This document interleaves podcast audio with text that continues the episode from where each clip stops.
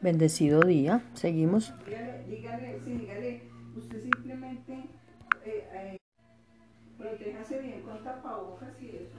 Sí, exacto. Bus. Bendecido día. Continuamos con la lectura de la palabra. En el nombre poderoso de Jesucristo bendecimos este día y leemos tu santa palabra. En el Salmo 121, 7, 8 leemos Jehová te guardará de todo mal. Tomamos esta promesa. En el nombre de Jesús. Jehová te guardará de todo mal. Él guardará tu alma. Jehová guardará tu salida y tu entrada. Desde ahora y para siempre. En el nombre de Jesús. Hecho está en nuestras vidas.